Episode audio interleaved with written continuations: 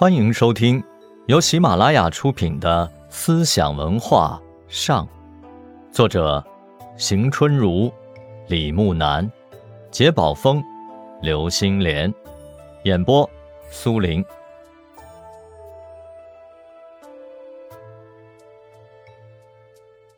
佛教是儒道两家之外的又一大思想流派。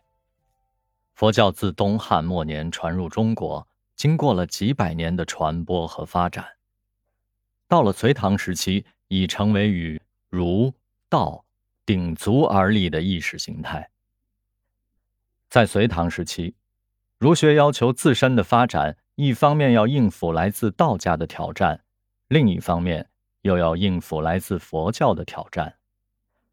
如何吸收佛教的思想资料、思维方式，以推进儒学的发展？成为了这一时期思想家的主要任务。颜之推、柳宗元、刘禹锡、韩愈、李敖等人在这方面都做出过贡献。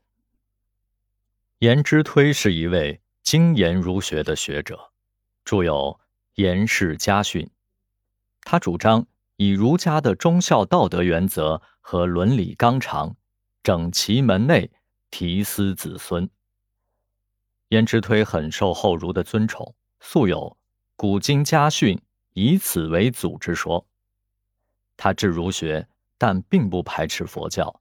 他是最早倡导佛儒合流的思想家之一。颜之推对佛教、儒家做了比较，他得出的结论是：内外两教本为一体，见机为异。深浅不同。颜之推认为，佛教为见，为浅；儒学为基，为深，其倾向于儒，自不待言。但颜之推强调，佛儒都有助于人们道德观念的培养，引导人们弃恶扬善，有补于世风淳化。他并不赞成以儒拍佛的做法。他为佛教辩护说。善恶之行，祸福所归。九流百世皆同此论，岂独试点为虚妄乎？颜之推说，儒家讲的仁义礼智信等五常，同佛教讲的不杀生、不偷盗、不邪淫、不饮酒、不妄语等五戒，都有劝善止暴的作用，以此说明融佛入儒的可能性。颜之推只是从表层去寻找佛儒两家的共同点，而真正深入佛教唐奥的，还得算中唐时期的柳宗元和刘禹锡。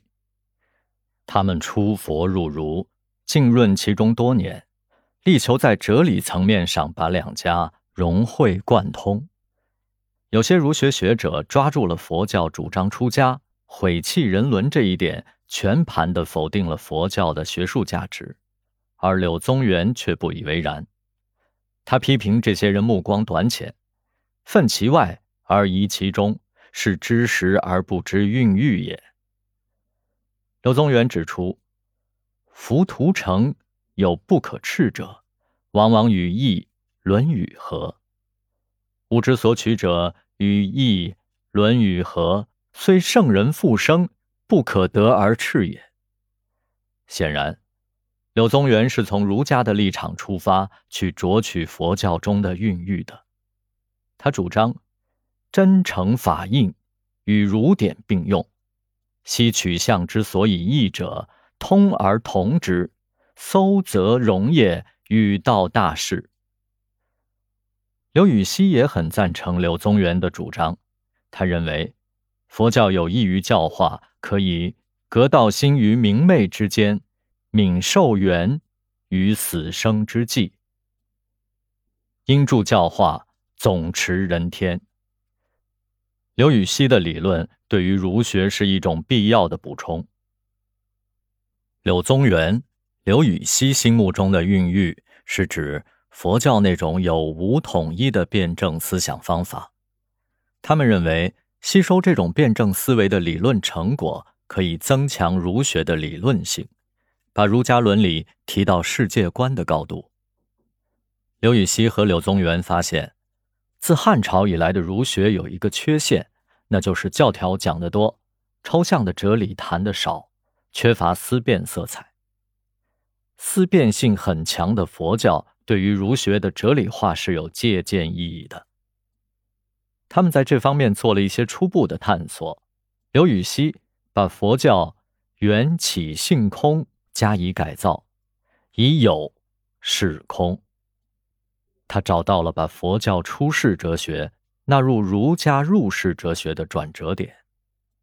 他对佛教空的观念表示一定程度的认同。上是借空而离相，中是住空而既有。不因相，何以是觉？不由有，何以物无？那么空的哲学含义是什么呢？刘禹锡的解释是：空者。行之细微者也，为体也不防乎物，而为用者恒资乎有，必依于物而后行焉。也就是说，空并不等于虚无，空本身就是有与无的统一，并不排斥有。这样一来，他便接过佛教空的观念，注入了儒家重有的内容。柳宗元对刘禹锡的观点表示赞成。他在《答刘禹锡天论》书中写道：“所谓无形为无常者，甚善。”刘禹锡、柳宗元的空观启迪了宋代的理学家张载，他进而提出了太虚济气的理论。听众朋友们，本集播讲完毕。